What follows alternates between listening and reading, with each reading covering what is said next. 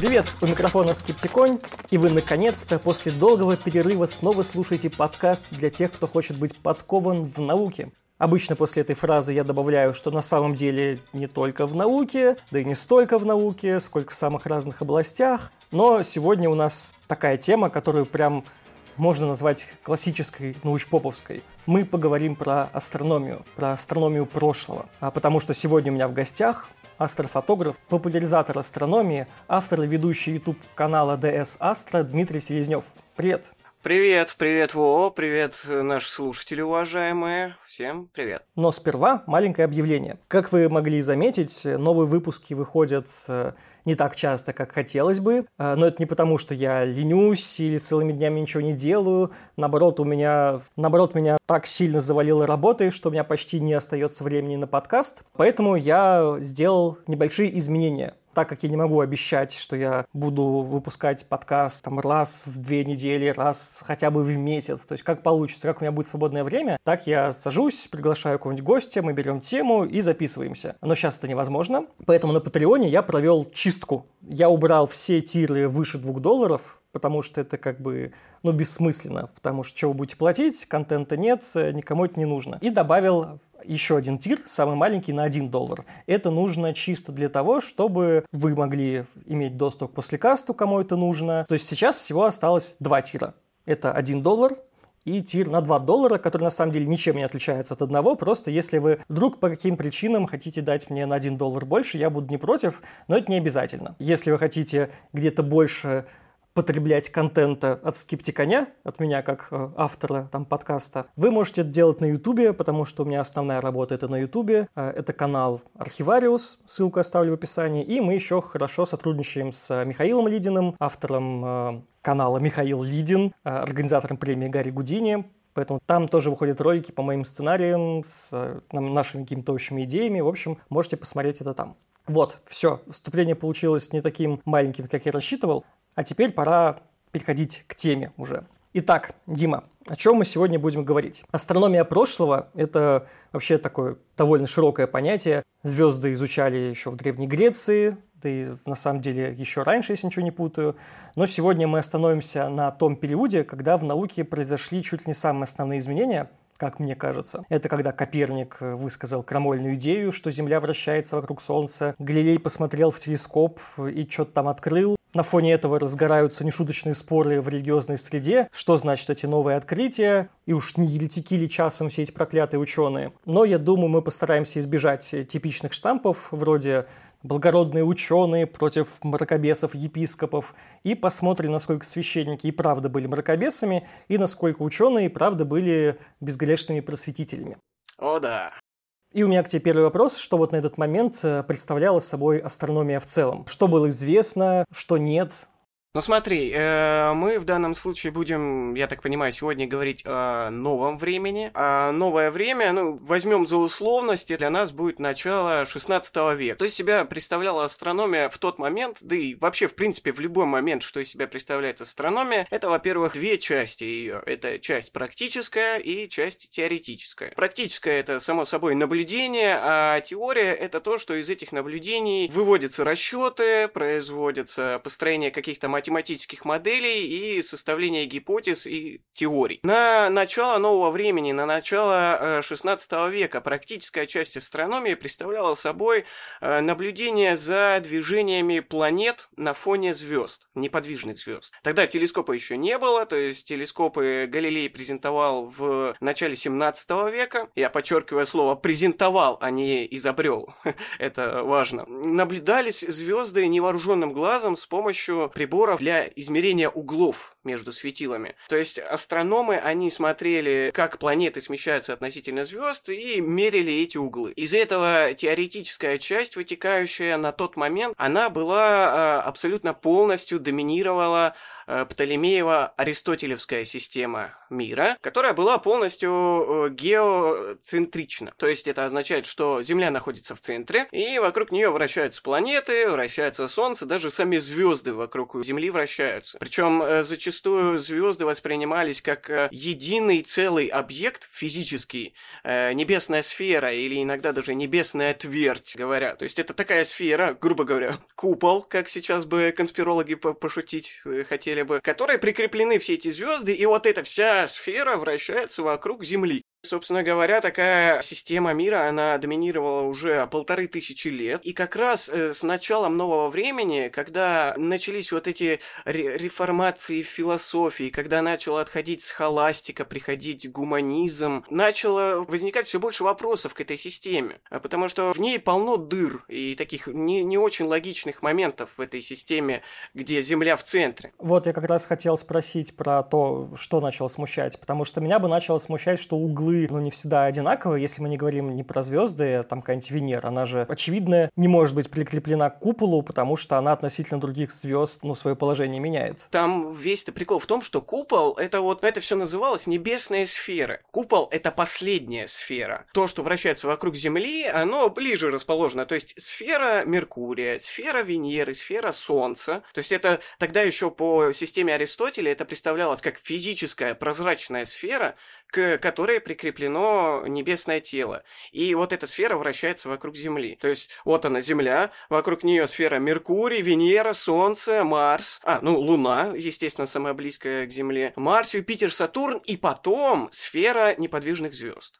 Все это и вот эти наши тела Солнечной системы, которые мы сейчас называем, они вращались по-своему. Небесная сфера, она вращалась таким общим фоном статичным. Смущало не это в данном случае. Греки хорошо считали, как двигаются планеты, то есть у них с математикой все нормально было. Смущало то, что вот как э, в астрологии часто шутят, вот ретроградный Меркурий всех нас погубил. Вот это самое ретроградное движение смущало. То есть вот на планета день ото дня движется в одном направлении относительно звезд, потом Потом она в определенный момент начинает тормозить, останавливается и начинает двигаться назад. А потом, опять же, тормозит и двигается дальше в изначальном направлении. И вот это смущало. Как это так получается? Сейчас мы-то знаем, что это мы там тоже вращаемся вместе с планетами. И тут эффект, знаете, такой же. Вот вы представьте, стоите на улице. Видите, мимо вас проезжает автомобиль. Вот вы видите, что вот он поехал вперед.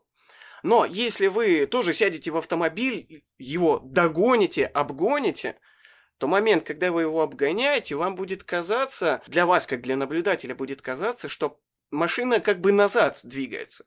Хотя вы понимаете, что она едет вперед все равно. И потом уже, когда вы ее обогнали и от нее отдалились, вы видите, что она также едет вперед. То же самое с планетами. Земля, бегая по своей орбите, она некоторые планеты обгоняет, и при этом создается такой же точный эффект. То есть, когда обгоняя другую планету, мы мимо нее проходим, мы видим, что она немножечко замедляется, останавливается, происходит ретроградное движение. Все логично.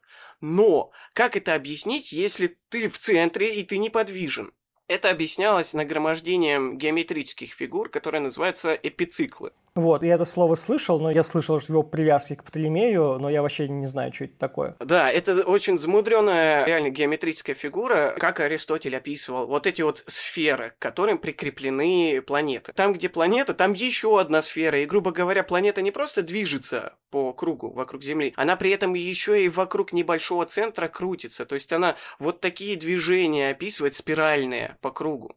В Птолемеевой и Аристотелевской системе этих эпициклов было очень много, и получалось так, что планеты там такие э, круги выкручивали – Э, двигаясь. И вот нагромождались эти эпициклы, чтобы объяснить все видимые явления. Их там очень много, у каждой планеты там десятки этих эпициклов могло быть накручено. То есть это именно дополнительные вращения, которые каким-либо образом компенсировали все эти отклонения видимые. То есть, резюмируя все это, можно сказать так, что в среднем работа астрономов 15 и ранее веков выглядела так, что выходит мужик в поле ночью с каким-то там секстантом или чем-нибудь, смотрит невооруженным глазом на небо, э, там прикладывает линейку, условно говоря, потом возвращается к себе домой и пишет трактат, какой там эпицикл, по какой странной орбите движется очередное небесное тело. Ну, грубо говоря, да, только суть была в том, что вот он сегодня вышел, э, измерил угол, он выйдет еще завтра, посмотрит, насколько этот угол изменился, выйдет послезавтра, еще через день, еще. То есть систематическое наблюдение много ночей подряд, когда мы видим, что планета меняет свое положение, и измерение всех этих углов на основании этого уже строились математические модели, как вот оно в трехмерном пространстве двигалось. Но суть ты понял правильно, да. То есть он уже описывал потом на основе таких множественных наблюдений, строил этот путь и как оно все устроено. Получается так, что вот эта геоцентрическая система Птолемеева-Аристотелева, она с математической точки зрения очень сложная.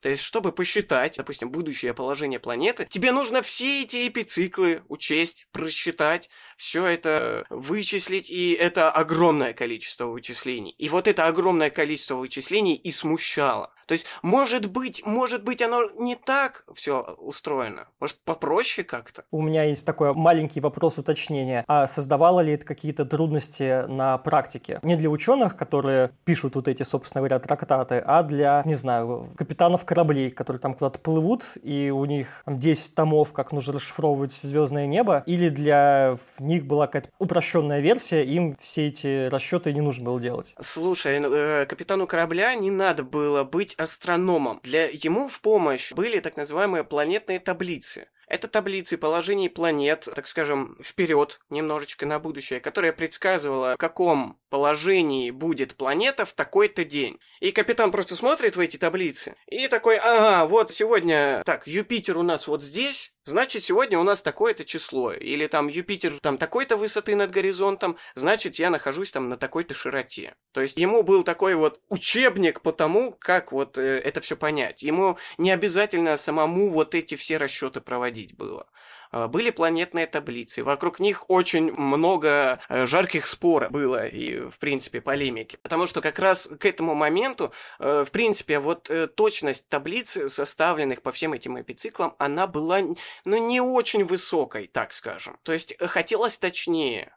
Хотелось надежнее, хотелось так, чтобы не приходилось миллион этих эпициклов считать. То есть назревали вопросы, что может быть оно не так устроено, может как-то по-другому устроено. Были такие вопросы, и были люди еще до Коперника, которые, ставя, задавая себе такой вопрос, думали, а может это не Солнце вокруг нас вращается, а наоборот? Вот, у меня это как раз был следующий вопрос, что начало меняться, то есть э, а, а, отправной точкой стало что? Слишком сложная система, и люди начали задать себе вопросы, что оно может быть как-то попроще устроено, или может быть это были какие-то сдвиги в философии, в политике, в религиозном учении, как так? Вдруг все проще, и просто Земля не в центре. Может быть, были какие-то другие варианты попробовать все это упростить, другие теории. Или сразу пришел Коперник, говорит, вот, так вот, вот книжка, до свидания, и умер.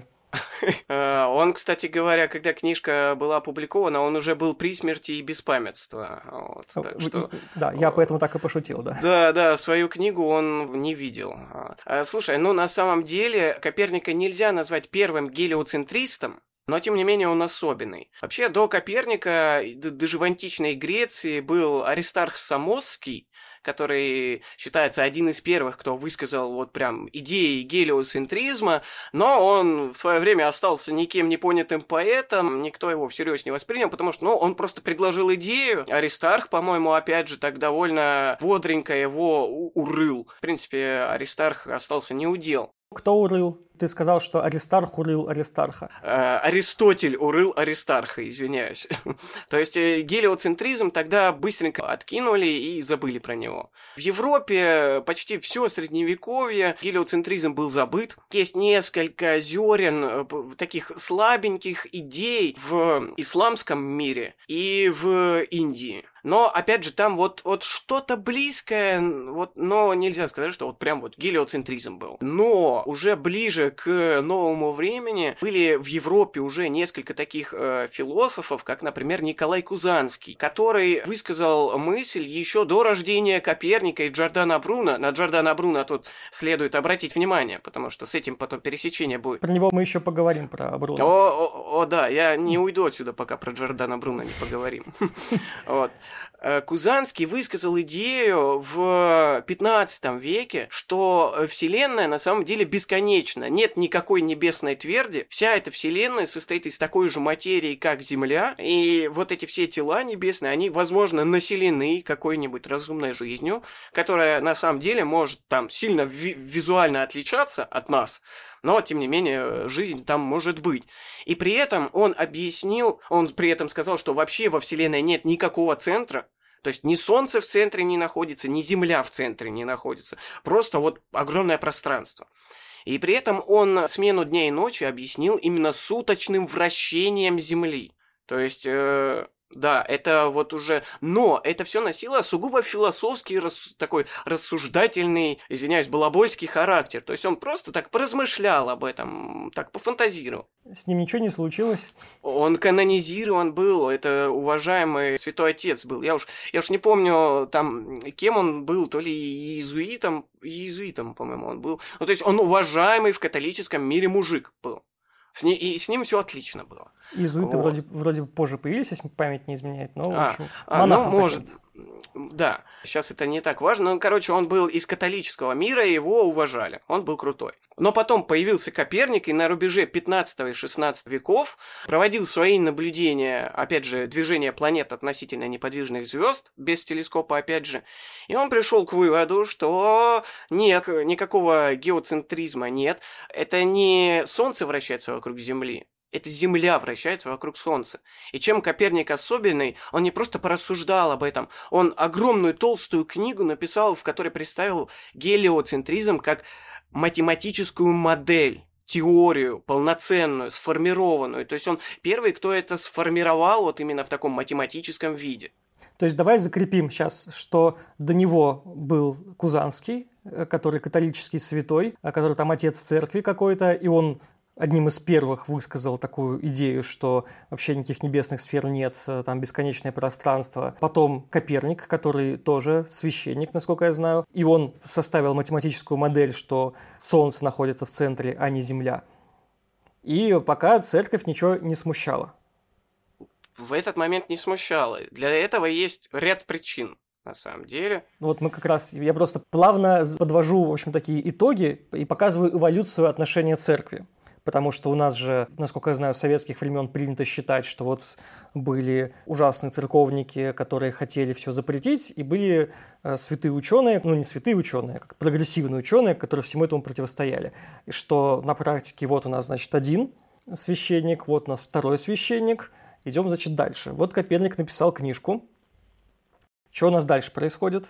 Это все подвожу к теме э, существования церкви с э, наукой. То есть, что церковь поддерживала, что церковь проклинала. Угу. Вот. Я еще хотел бы по поводу Коперника сказать, то, что он, э, по некоторой информации, имел религиозный сан, католический, но проповедями он не занимался. То есть его как бы священником, строго говоря, назвать сложно. Но религиозный сан он имел, как бы католи... католиком был при этом, то есть он не, не был религиозным бунтарем. И самое интересное то, что в его книге о вращении небесных сфер, где гелиоцентризм и приведен как теория, там Бог не упоминается вообще, кроме предисловия. И вот здесь предисловие к этой книге – это самая интересная деталь. Это предисловие написано не самим Коперником, а его другом, опять же, святым отцом Андреасом Азиандром.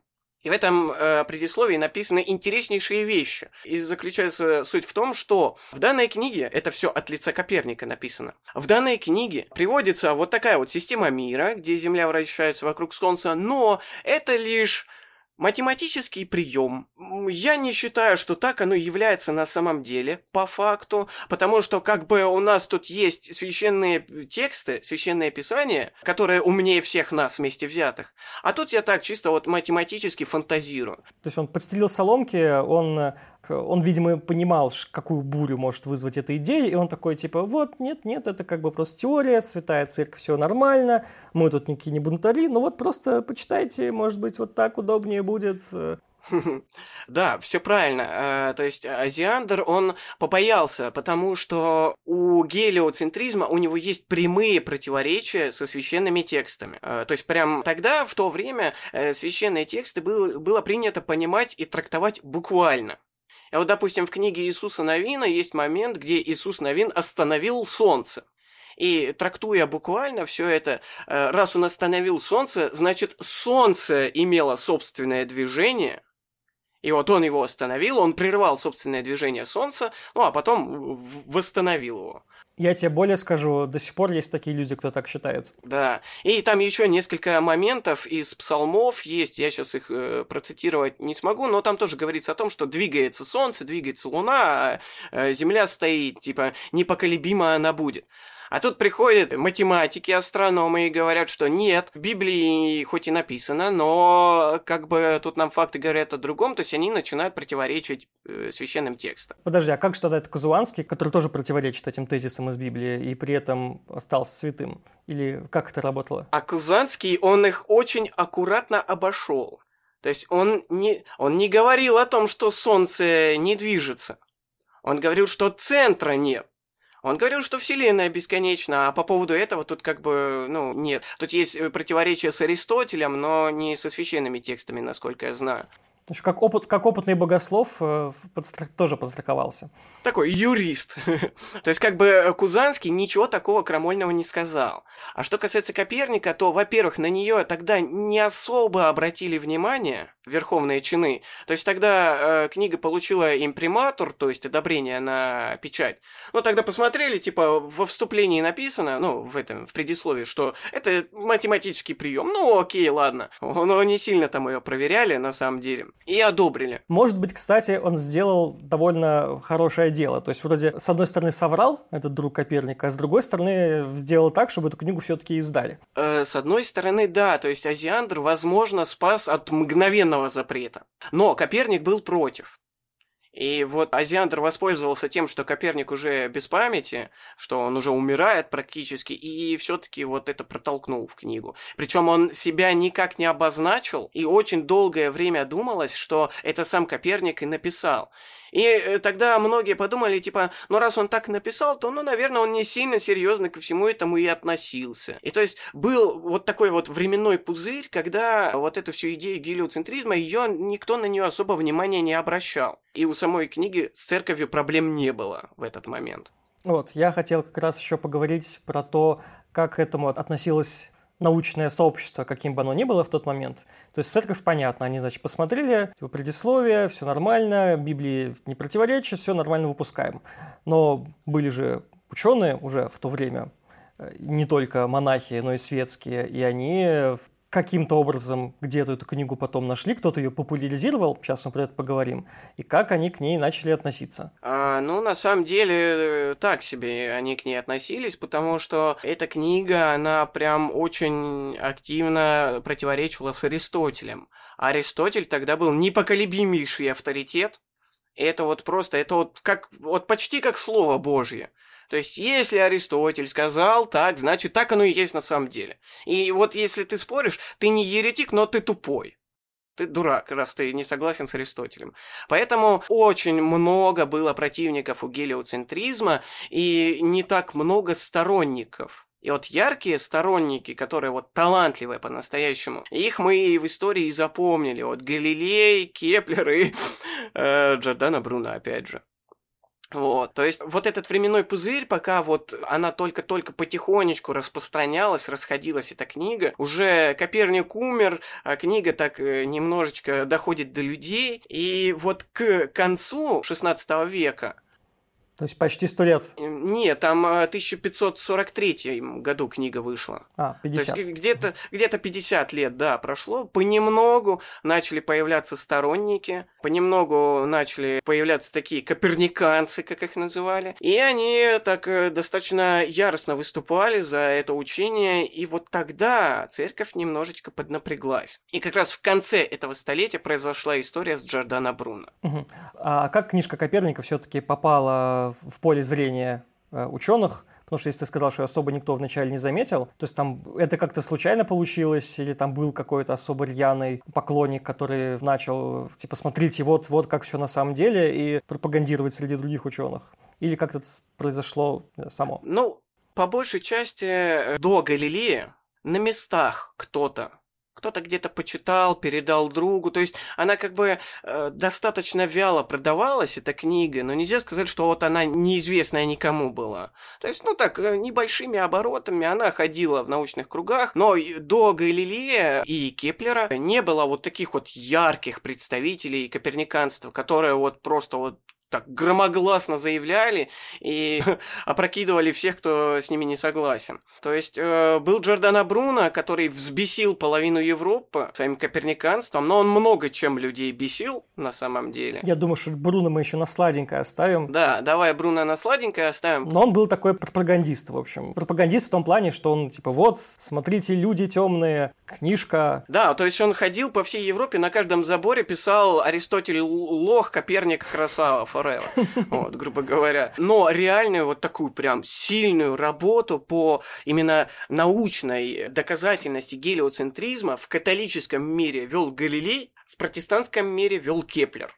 Они работали почти одновременно, Кеплер чуть-чуть раньше, вот буквально вот чуть-чуть раньше, на несколько лет, и Галилей. Слушай, а вот как, сейчас э, как раз мы перейдем к Галилею, то есть смотри, книжка издалась, церковь разрешила, но тому времени, когда выходит на сцену Галилей, здесь уже церковь не так одобрительно смотрит на всю эту хрень с гелиоцентризмом и думает, э, типа, не ересь ли это, и мы помним а, суд над Галилеем, где его там призывали отказаться от идей, а, то как церковь церковь прошла эту эволюцию от принятия до типа споров и запретов. Вот э, как раз, да, э, тут э, Галилей на самом деле немножечко триггернул весь этот процесс, в результате которого Коперниканство, ну, книга Коперника, и попала в такой вот, ну, запрет. Ну, мы об этом запрете чуть-чуть сейчас попозже поговорим. Но он настолько ярко блистал на научной сцене, что он обратил очень много внимания на книгу Коперника и на идею гелиоцентризма.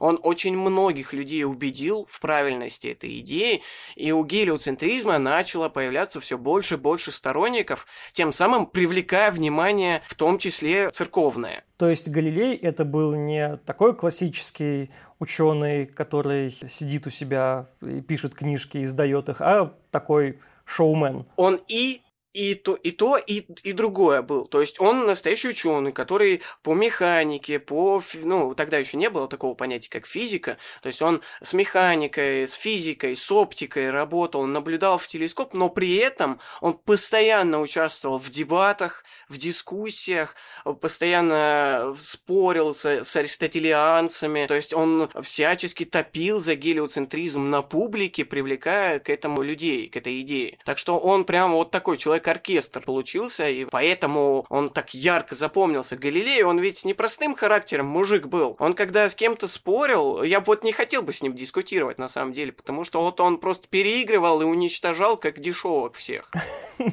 У него такие приемы были, то есть он настоящий тролль в дискуссии был. Он просто, когда с кем-то начинал спорить, он такой, да, да, вот, слушай, ну твои выводы кажутся правдивыми, вот, кстати, тебе вот э, дополнительные аргументы в пользу тебя, и такой оппонент уже уверен в том, что он победил, и такой Галилей, слушай, минуточку, а вот знаешь что? И, короче, и просто жестко его разносит, унижает, высмеивает, и просто мокрого места на э, сопернике не не оставляет. То есть Галилей мастер э, дебатов был.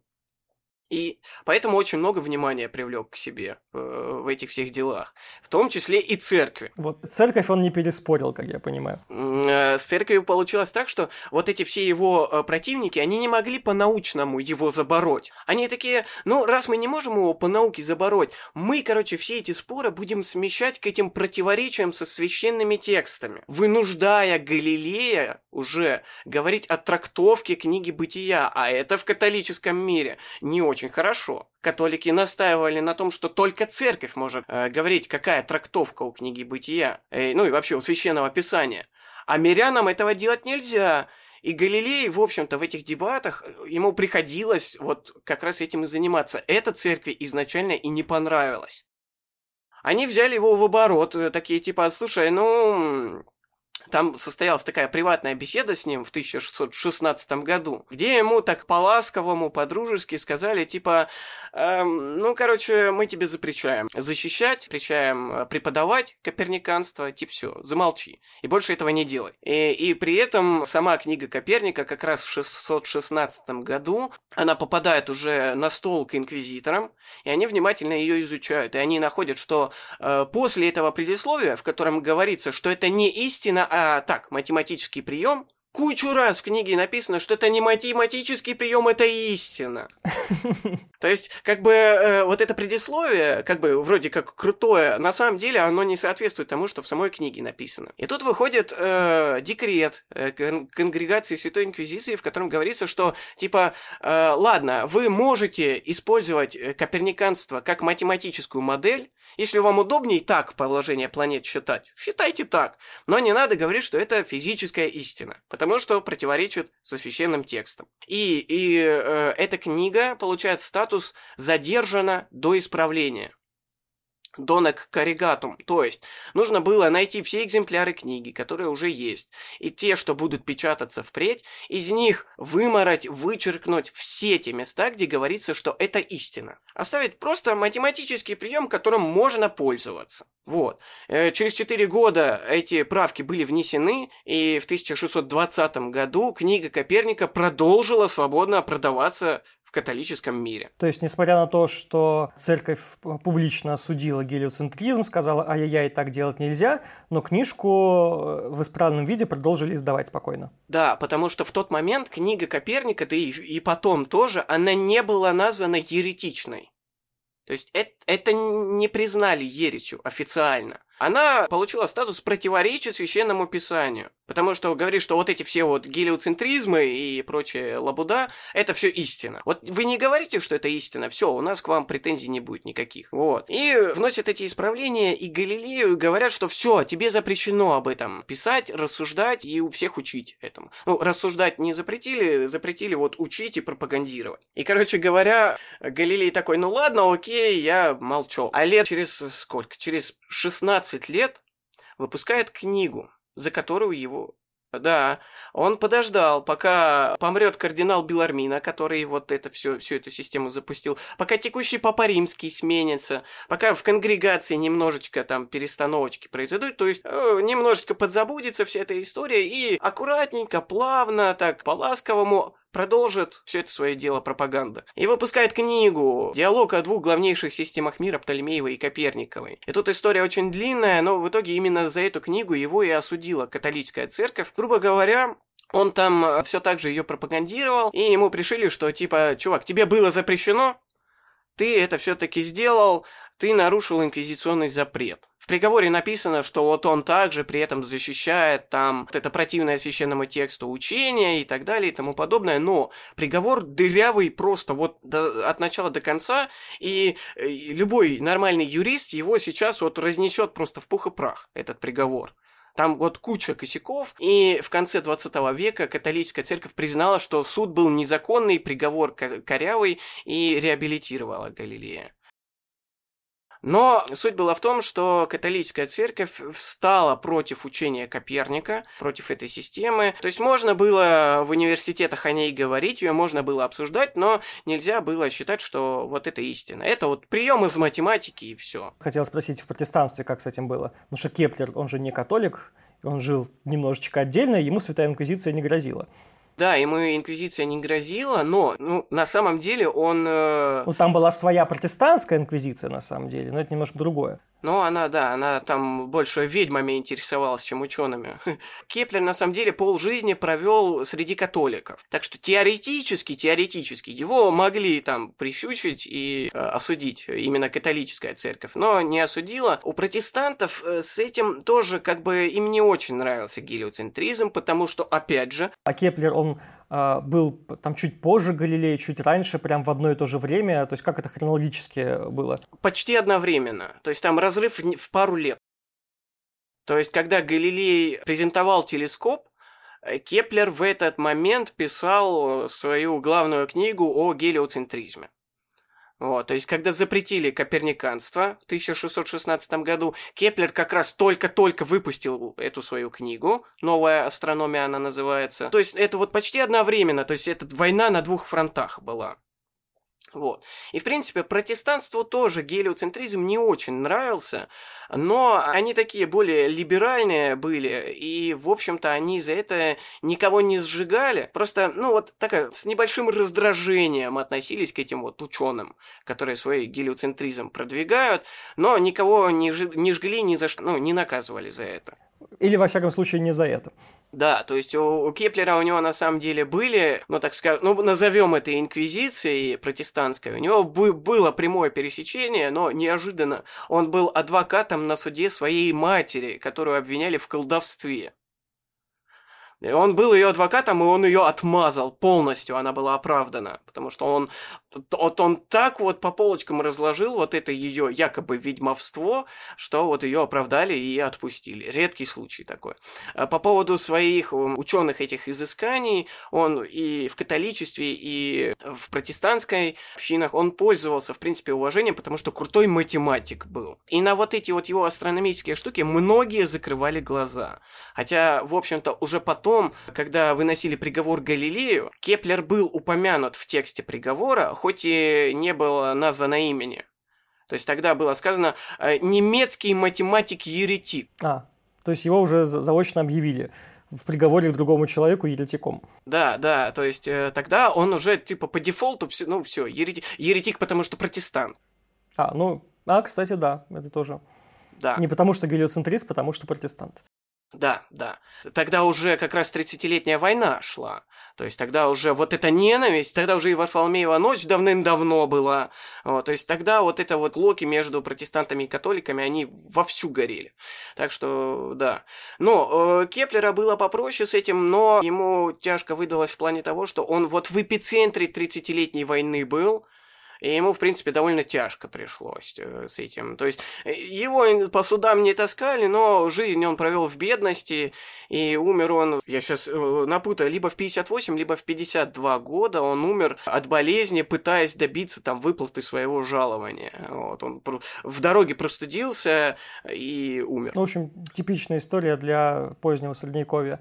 Да и не только для позднего Средневековья, от простуды умирали, дай бог. Да. Так вот, когда все-таки церковь перестала так артачиться, когда гелиоцентризм более-менее стал общепринятым и перестал вызывать таких жарких споров хотя бы в научном мире. И был защищен от того, чтобы их там по приговору церкви куда-нибудь закинули, в какую-нибудь тюрьму. Ну, тут, во-первых, стоит сказать, что когда вот произошла эта история с Галилеем и судом, тогда э, в католическом мире ученые прям притихли. То есть очень многие ученые отложили публикации своих книг, э, ну, которые касались как раз гелиоцентризма, либо печатали их где-нибудь там в Германии, или, то, то есть в протестантских странах их печатали. Даже вот последняя книга Галилея, которую он написал после суда, она была в Нидерландах опубликована то есть э, за пределами юрисдикции церкви. И постепенно просто вот эту всю историю с гелиоцентризмом, ее вот для церкви спустили на тормоза. То есть, окей, раз уж вы такие ребята агрессивные, окей, мы не будем тут бить себя кулаком в грудь и говорить, что вот Земля вращается вокруг Солнца. Но мы будем пользоваться моделью гелиоцентризма для расчетов. И получилось так, что этот, знаешь, даже немножечко как троллинг опять же выглядит. Все последующее столетие после суда над Галилеем, даже католические всякие математики, которые там, ну, прям священнослужители, но при этом математики, они, публикуя свои работы, использовали модель гелиоцентризма, но в каждом предисловии говорили, ребята, мы помним про все запреты, мы помним про все декреты, мы осуждаем гелиоцентризм, но нам с ним удобнее считать, поэтому давайте представим, как будто бы оно работает. Посчитаем вот так вот. Оно ж, ну, как бы разницы нет, нам так просто посчитать проще будет. И все. И вся книга дальше считается по системе гелиоцентризма. Это священнослужители католические. И получается, да, что постепенно-постепенно просто весь этот э, накал страстей поутих как-то сам собой. То есть как будто не было какого-то громкого процесса, когда постановили бы, что все, церковь, мы теперь больше не осуждаем гелиоцентризм, а просто как все спустилось на тормозах, и вроде как само так получилось, что все вокруг вокруг уже считают, что Земля вращается вокруг Солнца. Ты знаешь, не было такого момента, когда вот церковь сказала, знаете, ребят, вы были правы, а мы не правы.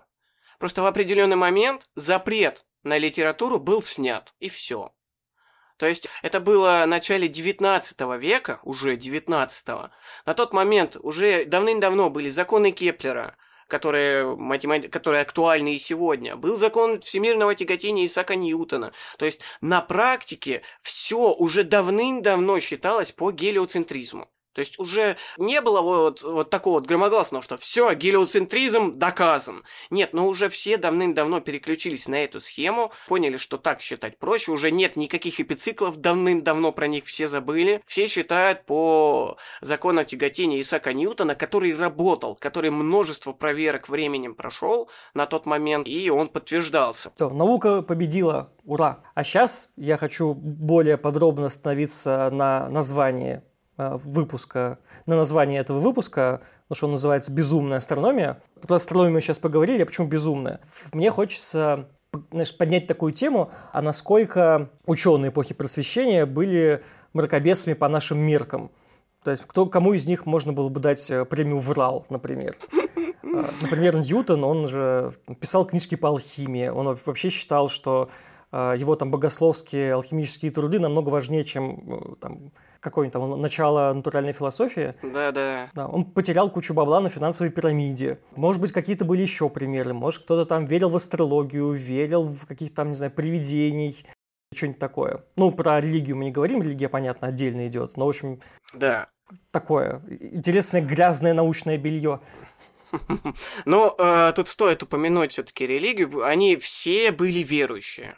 Э, Галилей был истинный католик, Кеплер, он протестант, прям такой фанатичный протестант был, Ньютон тоже у него свое понимание божественности. А вот что касается всякой вот такой вот э, антинаучной, как мы сейчас говорим, бредятины, она почти всем сопутствовала.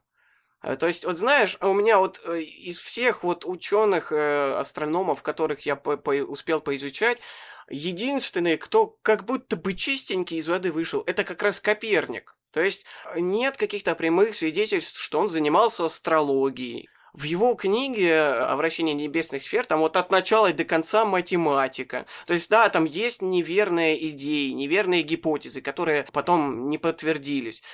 Но вот э, за ним не было официально замечено какого-то вот явного такого того, что мы сейчас назвали бы мракобесием.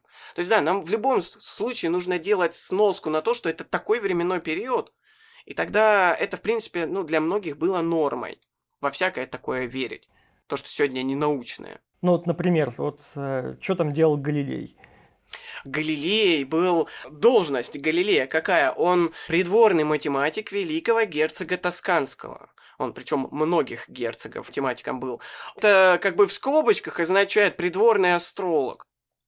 То есть э, Галилей, он прям вот астролог-астролог, и он вообще этого не стремался совершенно. То есть, причем это его астрология, это, конечно, такое очень мощное колдунство было. То есть, он когда устроился на этот пост, он герцогу Тосканскому такой составил гороскоп, типа, тебя, мой любимый герцог, ждут великие дела, ты проживешь очень длинную жизнь, наполненную великими свершениями, через две недели герцог умер.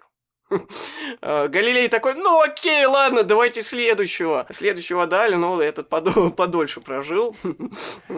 Ну, главное, место получил. Да, то есть э, тогда он занимался этим вообще спокойненько. Кеплер, Кеплер, Кеплер вообще уникальный в этом плане был. То есть, как бы, у меня Кеплеру уважение безграничное, то есть он математик супер крутейший, но это вот настолько талантливый человек с настолько развитым воображением, что он не только представил, как планеты по орбитам вращаются, он кучу всего другого еще представил.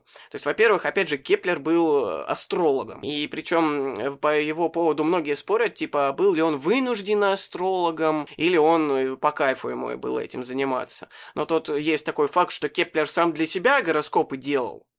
Вряд ли он вынужденно сам для себя их делал.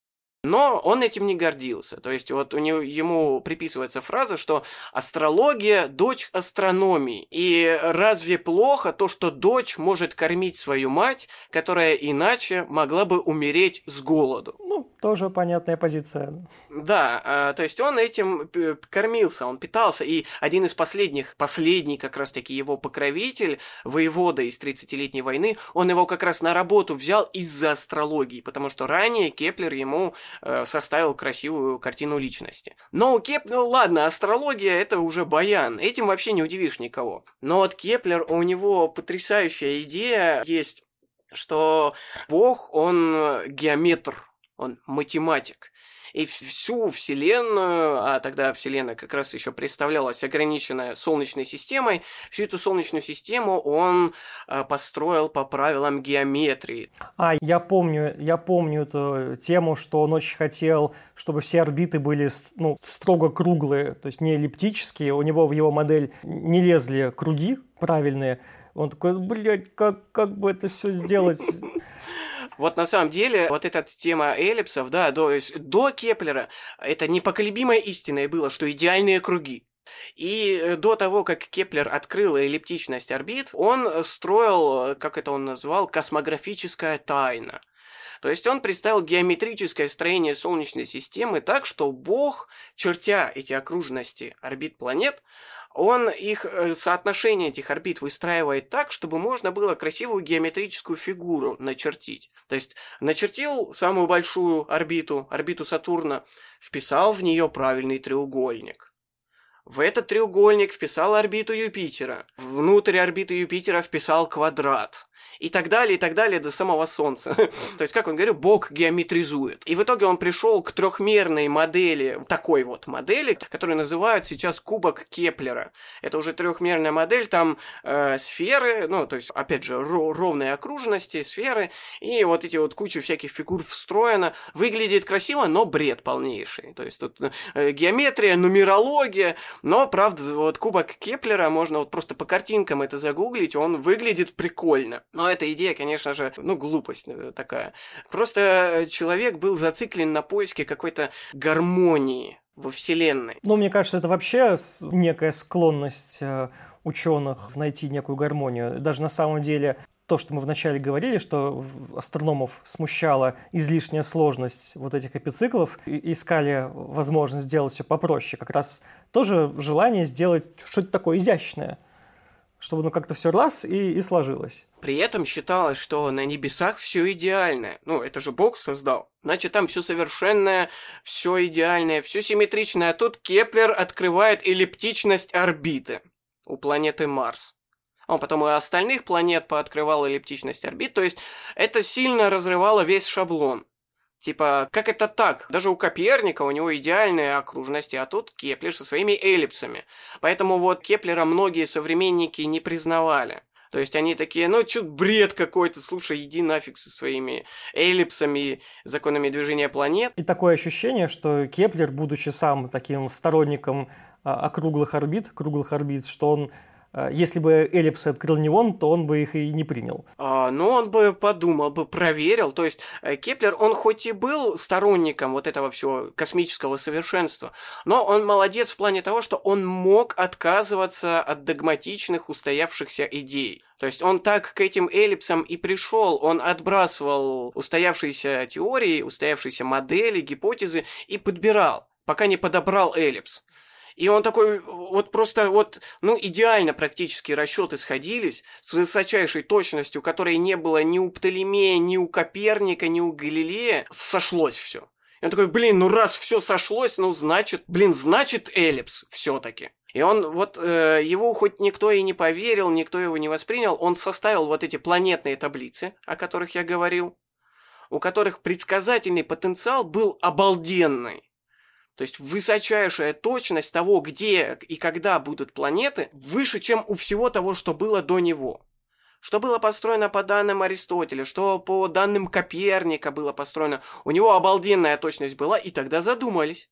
А может быть-то все-таки эллипс? И тогда уже как раз Исаак Ньютон пришел, у которого тоже свои закон, загоны были. Но, в принципе, если мы говорим вот о мракобесии, то, допустим, потрясающая история вот есть уже позже, произошедшая в 18 веке. Уильям Гершель, величайший наблюдатель, теоретик, считал, что Луна населена человечками. О, а это не рофл какой-то? Это на полном серьезе, он писал статьи про это. В... Они опубликованы в Королевском обществе в Лондоне, их можно почитать. Я просто слышал такую тему, что ему приписали, что он там где-то тусил э, в Южной Африке, проводил какие-то исследования, и кто-то от его имени издал, э, ну, как такую, типа, желтую статью, что вот, значит, там товарищ Гершель, Гершель посмотрел на Луну и выяснил, что там живут лунные человечки, все это зафортилось, а он вроде как был не в курсе. Нет, тут вот в этой истории, я слышал ее, тут куча всего намешано. А, то есть, во-первых, в Южной Африке был его сын, то есть э, был вот Уильям Гершель, а был Джон Гершель, сын. И вот в Южной Африке был Джон, а про лунных человечков говорил Уильям. Вот, это раз. Во-вторых, э, какая-то вот такая статейка была, но тем не менее Уильям Гершель на полном серьезе писал статьи о населенности конкретно Луны и конкретно Солнца. Но уже тогда это считалось бредом. То есть, когда он сначала про лунатиков написал, ну, не лунатиков, лунных человечков, селенитов их можно назвать, он написал, и тогда в королевском обществе сказали, что, ну, это бред сумасшедшего, то есть, это, причем я не, не утрирую, то есть, сказали, что это как слова пациента Бедлама, лондонского психиатрического приюта. Ну, тогда Гершель тогда еще начинающий был такой, ну, ладно, окей, а потом, когда он уже достиг огромного авторитета, он написал статью о населенности Солнца. И он писал, что вот солнечные пятна – это дыры в солнечной атмосфере, через которые можно увидеть твердую поверхность. И вот там на этой твердой поверхности вот человечки копошатся, им там не жарко, там, там, там в принципе не жарко, там такое холодное твердое ядро, да. Это как Чудинов, э, который славянские письмена на поверхности Солнца видел. Э, ну, да, грубо говоря. Но он конкретно не сообщал о том, что он пронаблюдал все-таки солнечных человечков, но он написал целых две статьи про это. Их отправили в Королевское общество. И они такие, мистер Гершель, как бы это, блин, бред вообще, там, можно мы не будем это печатать? Он такой, нет, блин, я Уильям Гершель, печатай давай. Для пояснения, Королевское общество – это аналог Академии наук английской. Да, да. А, и тогда вот э, Гершель уже просто настоял на своем авторитете, и стиснув зубы, они Э, напечатали про солнечных человечков. Про лунных там они все-таки внесли некоторые правки, а вот про солнечных там он во всей красе выступил. И эта статья, она есть в архиве, ее можно найти и почитать. Там прям иллюстрации обалденные, как эти дыры в атмосфере изображены, и как там твердая поверхность под ними. Он так в разрезе типа показал. А то есть он сам все это нарисовал еще? Ну да, тогда астроному, который наблюдает через телескоп, еще до появления фотографии, ему хорошо бы уметь рисовать, чтобы делать зарисовки того, что он видит в телескоп. А, так что многие астрономы очень хорошо, красиво рисовали. Галилей красиво рисовал. Гершель обалденные зарисовки делал. Хотя сын у него покруче все-таки зарисовки исполнял. Вот, то есть... Э, почти каждому астроному сопутствуют либо какие-то бредовые идеи, либо идеи, которые глубочайшие тупики их заводили. Когда вот вроде как молодец, но не до конца. Ну а теперь у нас не так много времени осталось. Я предлагаю, откладывали, откладывали, осталось на сладкое Джордана Бруно. О, да. У меня вопрос звучал так, там, Джордана Бруно, ученый, философ или поехавший оккультист? Ну, Джордана Бруно, нужно сразу сказать, не был ученым в нашем таком понимании. Он не был ученым, как Галилей, он не был даже ученым, как Коперник. Он такой был мыслитель, скорее. Э, что у него были за идеи, на чем, он, э, на чем они основывались, и за его все-таки сожгли в итоге. Ну, э, да, строго говоря, Джордана Бруно, в общем-то, и тогда ученым не был. То есть он был философ, он был монах, поэт и философ. Ну, монах он хоть и беглый, но все равно монах. Был э, монах-отступник, и очень много философии у него было. Причем э, Галилей его как бы можно назвать натурфилософ. То есть как бы это вот все-таки ученый. А Джордано Бруно занимался исключительно э, рассуждениями, при этом исследований научных, каких-то наблюдений, экспериментов он никогда в жизни не ставил. То есть он никогда, ну, он его вообще сожгли до телескопа, то есть он никогда там не мерил углы между планетами, он никогда там не производил каких-то физических экспериментов, которые Галилей целую кучу поставил. То есть он рассуждал, фантазировал, очень много читал. Он же ж коперниканец, убежденный, фанатичный, я бы даже сказал, коперниканец был, потому что он почитал книгу Коперника, и она его прям вот, вот поразила, воодушевила. Взорвала мозг. Да, вдохновила. В общем-то, он тогда был монахом-доминиканцем, он э, повздорил со своими коллегами, повздорил со своими друзьями-монахами, произошел конфликт, в результате которого он открыто, публично защищал там одного еретика.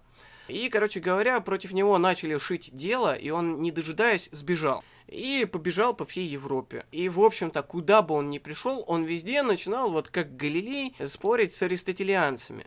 Только Галилей был искусный тролль, который всех переиграет, а Джордана Бруно, он просто вот жопу поджигал всем, пока его просто вот... Пока его самого не сожгли. То есть он просто, у него талант был всех бесить. Он поссорился со всеми везде. Он был во Франции, оттуда дважды ему, оттуда пришлось бежать. Он был в Англии, в Оксфорде даже лекции немного читал, где его тоже со скандалом выперли оттуда. В Германии его выгоняли, в Швейцарии, по-моему, он был. Короче, он всю Европу избегал, он был среди протестантов, он протестан, протестантизм принимал, то есть он и лютеранство, и кальвинизм попробовал, и везде его выгоняли, потому что он везде просто всех выбешивал своими спорами, своими, ну, своим учением. Но конкретно, что он пропагандировал?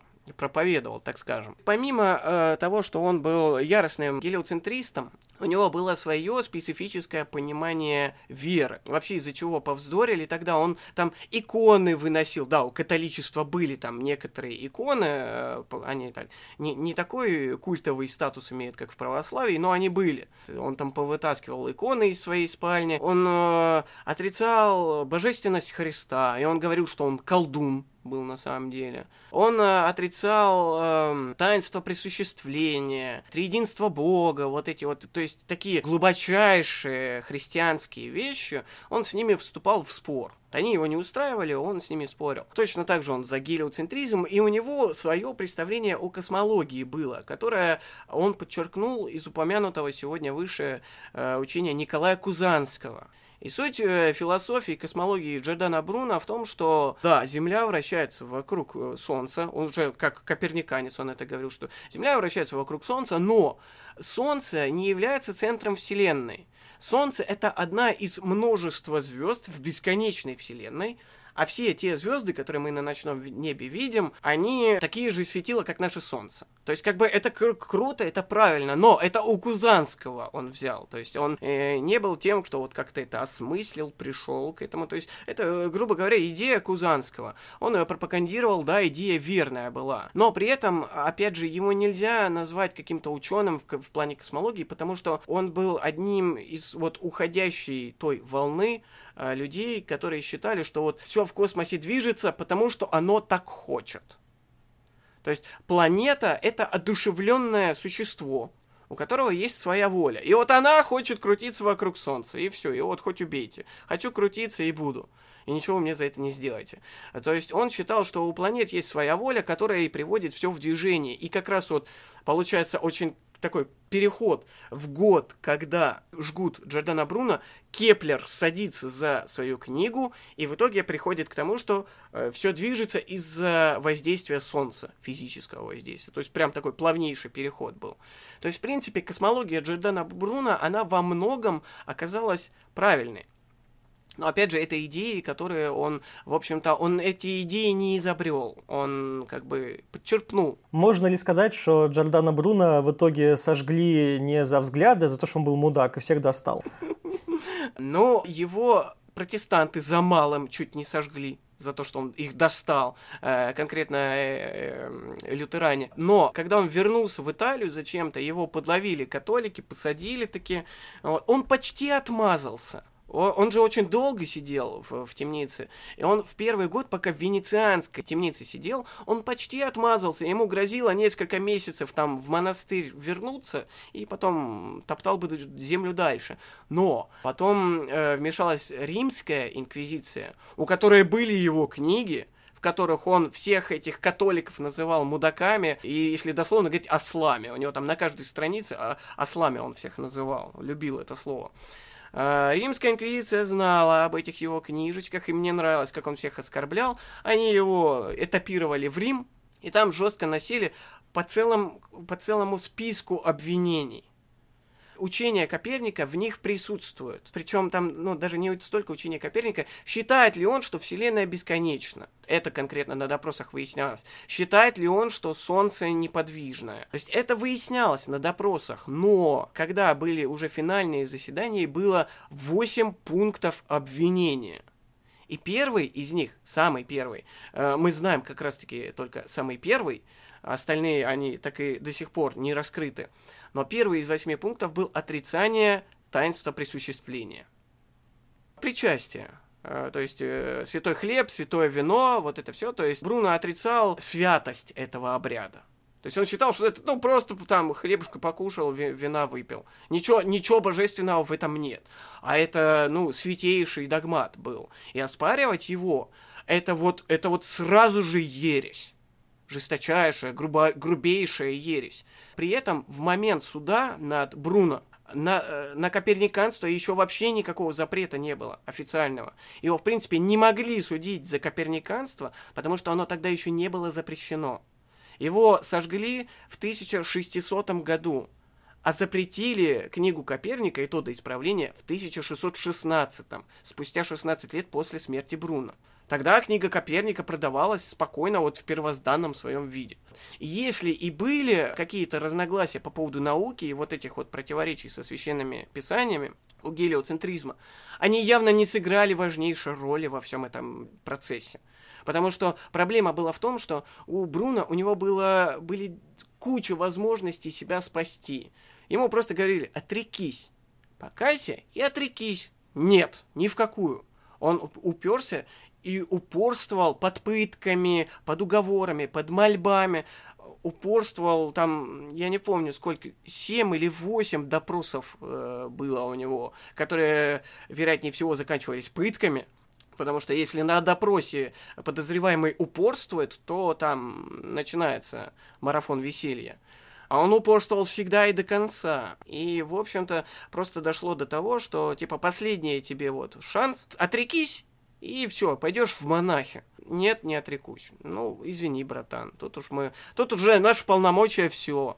Такой был человек. Да, то есть э, нельзя сказать, что, ну, как бы его погубило его упрямство. Ну, то есть, ну, он верил, он фанатично верил в свои идеи. И как бы, ну, лично я считаю, что сжигать за это, это как бы неправильно. Ну да. Но, но и он, в общем-то, не очень разумно поступил в такой ситуации. Но, что намного э, интереснее, после смерти Джордана Бруно о нем 200 лет почти никто не говорил. А как он, как он всплыл? В конце 19 века всплыла часть документов Венецианской инквизиции, в которой говорилось, что, ну, там такие до, довольно лайтовенькие вопросы, допросы были в Венеции у него, то есть как раз он там и был шанс у него отмазаться. То есть всплыли протоколы этих лайтовых допросов, и после этого все, все знали, что его все равно отвезли в Рим и сожгли. То есть э, это все было на волне антипапских движений. То есть тогда вот такой прям хейт к э, католикам был. И тут всплыл Джордана Бруно, которого сожгли. Судя по всему, из этих обрывочных э, допросов показалось, что за коперниканство, потому что вот эти вещи с ересью, с богохульством и вот святотатством, они там не особо упоминались. Тогда больше упоминалось именно вот эти все космологические штуки. Тогда все подумали, что его сожгли за коперниканство. Это конец 19 века, то есть там 1870 какой-то год, 73 по-моему. Тогда ему даже памятник в Риме на месте, где его сожгли, воздвигли. То он там до сих пор стоит. Начали писать э, восхваляющие его биографию. Он такой герой, такой образ. Из него реально сделали образ мученика науки. И этот образ, он потом и в 20 веке эксплуатировался очень сильно, но в 40-х годах 20 века всплыли уже римские протоколы допросов, где он топил, за, вот просто все отрицал, и везде упорствовал, и просто там, даже если бы гелиоцентризма там вообще не было, со всеми этими присуществлениями Иисусом Христом, который колдун, и вот этим вот всем, его бы сожгли без науки точно так же. Так что, если, тут ключевой момент, если научная часть и сыграла здесь свою роль в приговоре, то далеко не первую.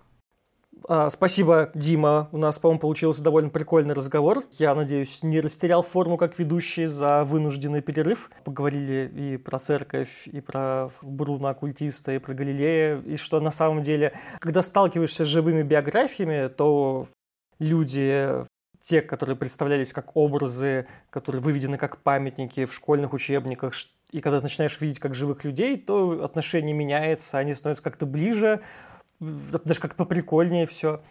Очеловечиваются. Да, да. Вот, э, мы сейчас еще с тобой не прощаемся, мы сейчас с тобой еще сходим в послекаст, поговорим минут 10-15 про э, одну из самых громких астрономических тем со знаком минус последнего десятилетия про плоскоземельщиков. Ну так, чисто вспомнить было, сейчас, мне кажется, уже не на хайпе особо, но что-то еще осталось недобитки. А с основной частью наших слушателей я прощаюсь. Надеюсь в очередной раз, что следующий выпуск не заставит себя ждать. У меня на самом деле есть уже договоренности с двумя гостями, вот, но когда будет свободное время, так сразу запишу. Ждите, не забывайте, подписывайтесь, пишите комментарии, если слушаете подкаст через iTunes. До свидания. Всем пока. Thank you.